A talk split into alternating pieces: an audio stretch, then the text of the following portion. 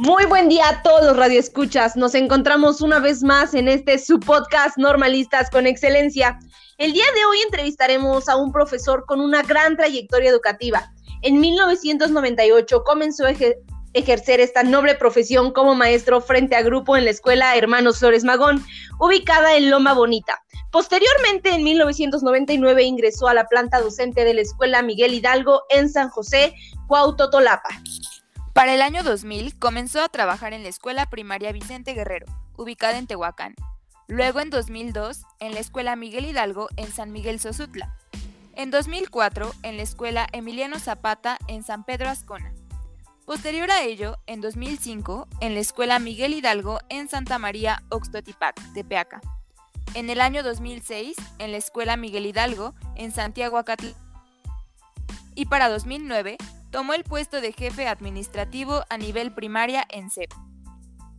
En 2011 fue coordinador académico a nivel primaria en CEP. En 2012 fungió como apoyo técnico pedagógico del sector Tepeaca. En el año 2013 fue responsable de la unidad de atención a padres de familia en Corde Norte. Para 2014 estuvo como coordinador regional en Corde Tepeaca.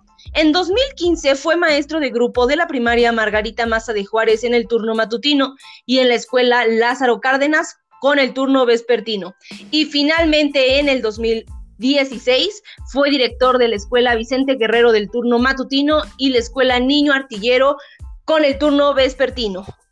Con ustedes el maestro Alfonso Ascensión Luna Clara. Démosle la bienvenida.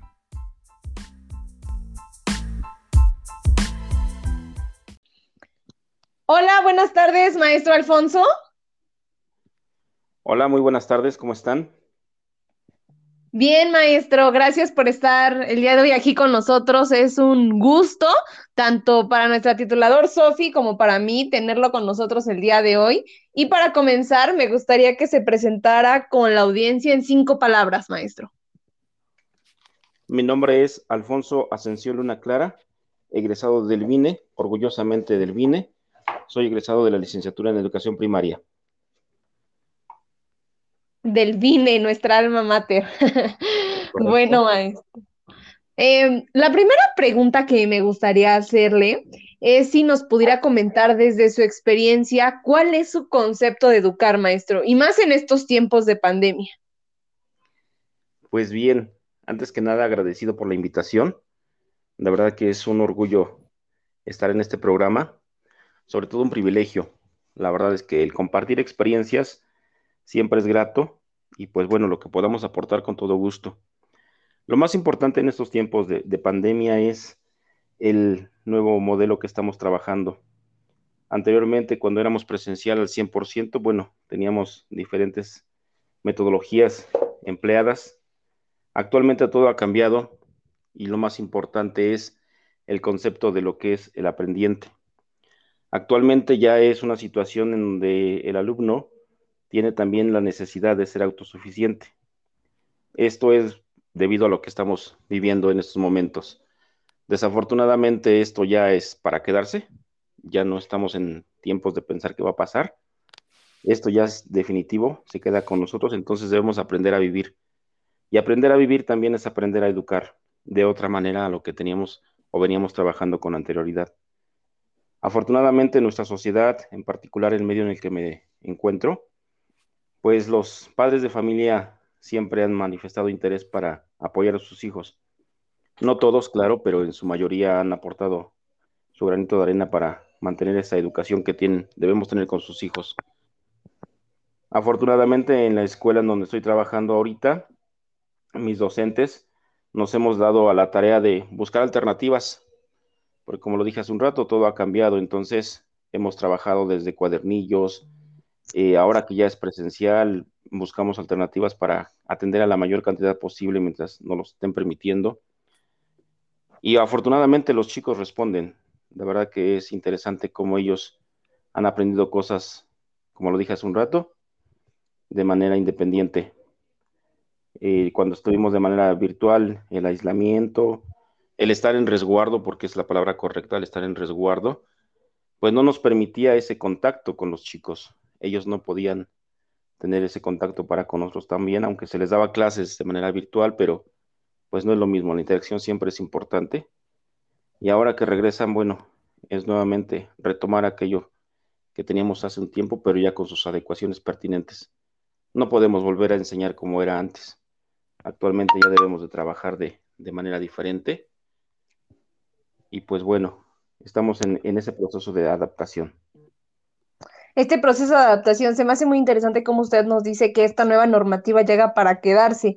Y bueno, por ejemplo, ahorita ya estamos en, ya estamos con unas sesiones híbridas, ¿no? Y las cosas han cambiado, pero ¿usted cree que esta relación entre educar y la escuela ha cambiado en relación durante la pandemia? Sí, recordemos que la palabra educar como tal pues eso lo aplicamos desde casa porque siempre ha sido el dilema, ¿no? La escuela educa o la escuela en la escuela enseñamos. Entonces la educación viene desde casa y nosotros en la escuela la reforzamos. Pero la nueva modalidad también nos da esa pauta para adecuar y perfeccionar lo que en algún momento teníamos en, en defecto. Porque pues afortunadamente ahorita con las nuevas condiciones que tenemos ya de una vacuna, que no nos hace inmune, pero sí nos hace un poco más resistentes, pues ya tenemos otras condicionantes para poder regresar a la escuela. El educar es, repito, creo, considero que es impartición de valores, hábitos y hasta costumbres, pero estas las adquieren los alumnos en, en casa. Recordemos que nuestra primera casa es, nuestra primera escuela es la casa y nuestro segundo hogar es la escuela. Entonces va complementado, debemos de, doblar esfuerzos. La situación debe ser tripartita, alumno, padre de familia y docente. Si alguno falla, pues todo se viene abajo. Debe de existir la participación de los tres integrantes. Y necesitamos redoblar esfuerzos para poder trabajar de la mejor manera y en la escuela, repito, nosotros no educaríamos, nosotros estamos en condiciones de impartir conocimiento, en condiciones de llevar a, mejor término la educación de los alumnos, pero en cuanto a, a valores y demás, la casa es la primera escuela. La casa es la primera escuela, me parece muy buena frase ahora, maestro, ¿cuál usted cree que sería la diferencia entre educar y formar en tiempos de pandemia? La diferencia entre educar y formar es que, como lo dije hace un rato, el alumno ya es autónomo y nosotros vamos siendo parte de un ser instructivo o instructor, perdón, o de simplemente un, en algún momento, acompañante. Ya los tiempos, eh, tanto la tecnología, los términos y condiciones que nos dan la, pandemia, bueno, pues ya esto nos lleva a una parte un poquito más interactiva. Ya no nada más es llegar a impartir el conocimiento, decir el concepto y apréndetelo. Actualmente esos tiempos ya han variado, que es el tema principal. Eh, las metodologías han variado, afortunadamente. Hoy al niño lo incluyes en su en su quehacer diario y en sus labores cotidianas, en sus actividades ordinarias, ya el niño está eh, eh, aplicando lo que adquiere en conocimientos. Ya no nada más es memorizar, sino es ya aplicarlo a la vida. Esa es la, diferencia, porque actualmente nosotros estamos ya dando eh, actividades o aplicando el conocimiento ya para lo que el niño tiene en su quehacer cotidiano. Ya esa es, la, esa es la diferencia, como estábamos en algún momento, hace tiempo, trabajando. Anteriormente, bueno, teníamos modificaciones en cada reforma que se presenta en nuestro sistema educativo, pero en esta pandemia creo que se ha reforzado más esa parte de la autonomía, en donde el, alumno solamente le, en el caso nuestro, mandábamos cuadernillos y ellos eh, buscaban alternativas junto con sus papás esa es la, diferencia de, esta pandemia, esa forma de enseñanza. Nosotros ya vamos encausados a ser guías más que eh, impartir, conocimientos. Maestro, los términos y condiciones de las que nos habla que han surgido en esta pandemia, como nos dice usted, han variado, pero ¿cree que el sistema educativo mexicano actual ha actuado durante esta pandemia? Sí ha actuado, ha actuado el sistema educativo, tenemos la, la fortaleza de que está conformado por grandes gentes, grandes maestros que estamos siempre al frente de, de esta escuela, de este sistema educativo, porque somos los principales precursores. En este caso, estamos totalmente en la disponibilidad y en nuestras condiciones que nos los han permitido, sea por cuadernillo, sea en línea, sea a distancia, sea presencial, hemos respondido, hemos respondido entonces. Esta parte es indiscutible de que hemos salido adelante, afortunadamente.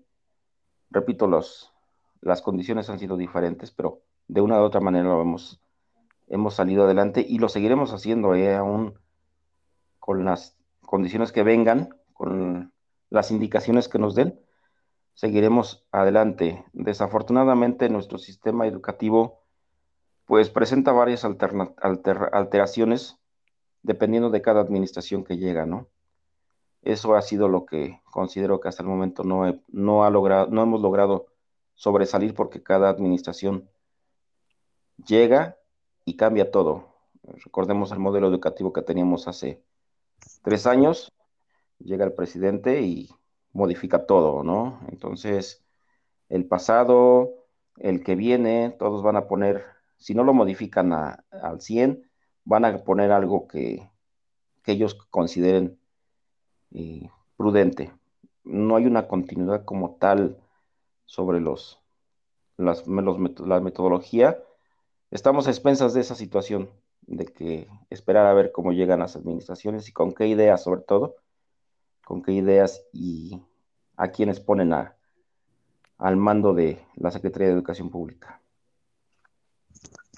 Maestro, y tomando como referencia esta disponibilidad que, que crea este sistema educativo bajo las condiciones que trajo la pandemia, pero sobre todo tomando en cuenta la frase donde nos dice que nuestra nuestra casa, nuestra primera casa es la escuela, ¿cuál cree que sería la participación de todos los miembros de una sociedad en educar en tiempos de pandemia? Pues la situación de cada actor es, es complicada, es diferente. Vivimos hace unos meses, un año aproximadamente, una situación de temor en donde la gente prefirió estar resguardada y tal vez dejar en, total descuido lo que es la, educación. En este caso, lo que es la escuela, porque lo vivimos. De hecho, ahorita, si nos damos cuenta, tenemos aproximadamente un 70 u 80% de la población general que hemos retomado la, la, actividad. Hay un 30 o 20% a nivel nacional que no ha regresado, que no sabemos en dónde están esos chicos, esas chicas. La segunda parte es aquel rezago que se presenta una vez que ellos prefieren quedarse en resguardo y no atendernos, obviamente por situaciones de salud, por situaciones de economía o por cualquier otra, de cualquier otra índole, pues los chicos han tenido un rezago, ¿no? Te llegamos y nos damos cuenta de que el rezago es, es inmenso. Cada, par, cada actor tiene, como lo dije hace un rato, cada actor tiene su parte fundamental en esta situación. Hemos estado en debilidad, porque así lo considero, hemos estado en debilidad porque no pudimos nosotros como docentes, por ejemplo, enseñar como quisiéramos. Los alumnos, aunque quisieran salir, aunque quisieran explorar más, pues las limitantes que tenían cuando no podíamos salir más que para adquirir lo indispensable. Y pues los padres de familia que en su momento se iban a trabajar o nos comentaban, maestro, ¿qué hago? ¿Pago internet para que mis hijos vean la clase o les doy de comer? Entonces creo que especificar alguna función o especificar algún actuar de los, de los participantes, pues creo que sería arriesgado y comprometedor decir específico algo en particular, porque pues cada quien tuvo su característica, cada quien tuvo sus, sus deficiencias, sus sufrimientos. Entonces, considero que todos hicimos en la medida de lo posible, pusimos nuestro granito de arena para, para sacar adelante este, este proceso tan difícil que llevamos viviendo, pero pues obviamente la sociedad, los alumnos en sí, llevan un rezago que es muy complicado que lo, lo lleguemos a, superar. Sí va a ser, pero en un proceso largo. Sí, maestro, tristemente este rezago educativo post pandemia ha sido fuertísimo. Ahora solo nos queda trabajar juntos. Pero, ¿qué mensaje nos dejaría a los docentes en formación para educar en tiempos de pandemia? Pues para mí el ser docente en formación implica ya prácticamente, he tenido la fortuna de que en la escuela llevo cuatro generaciones ahorita que han, cuatro años que han estado con nosotros, inclusive en la pandemia también tuvimos a docentes en formación. Y pues cuando llegan ya de séptimo, octavo semestre, ya para mí son maestros. Entonces, en lo particular, tanto mis compañeros como su servidor ya les mencionamos como maestros y así los presentamos con los alumnos y con los padres de familia. Porque para nosotros esos ya son, ya son unos maestros.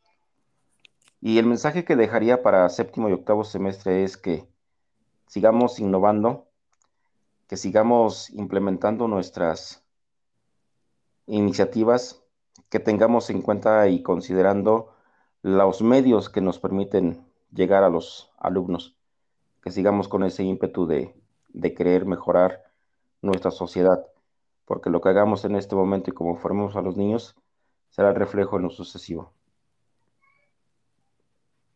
Innovando, esa palabra convertida en acción sin duda va a ser una, una acción que nos va a salvar. Esta ha sido sin duda una, una sesión que nos ha dejado muchísimo, así que sin más, le pido por favor a Sofi, nuestra titulador, que nos comparta los conceptos más importantes que hemos platicado el día de hoy, por favor. Claro que sí, Eva. Bueno, pues primero quiero rescatar una frase del maestro Alfonso que dice, aprender a vivir es aprender a educar. Y creo que tiene muchísima razón, como bien lo dijo. La educación viene desde casa, que es el primer hogar, y se refuerza en la escuela, que es el segundo hogar. Eh, también educar es impartir valores, hábitos e inclusive costumbres, como bien lo menciona. Los tres agentes más importantes en la educación son el alumno, el padre de familia y el maestro. Debe haber una alianza para que las cosas puedan funcionar.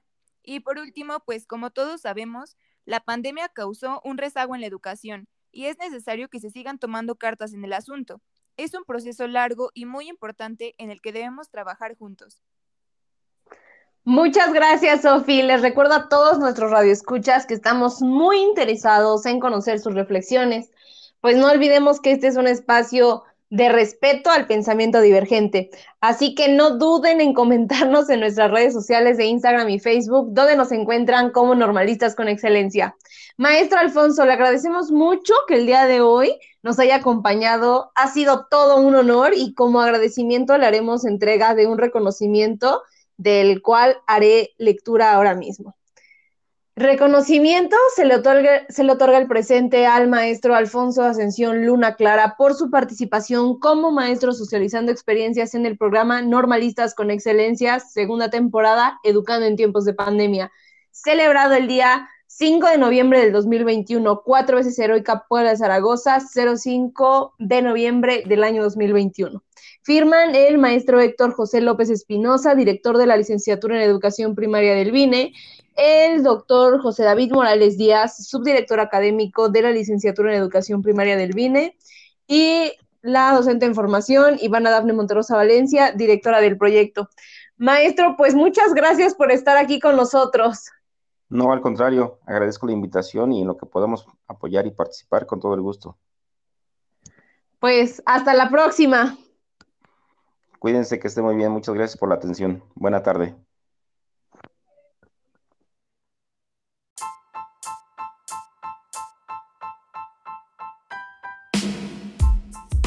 que nos hayan sintonizado el día de hoy.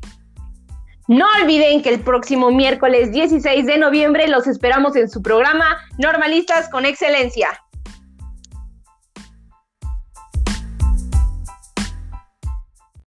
Hasta la próxima.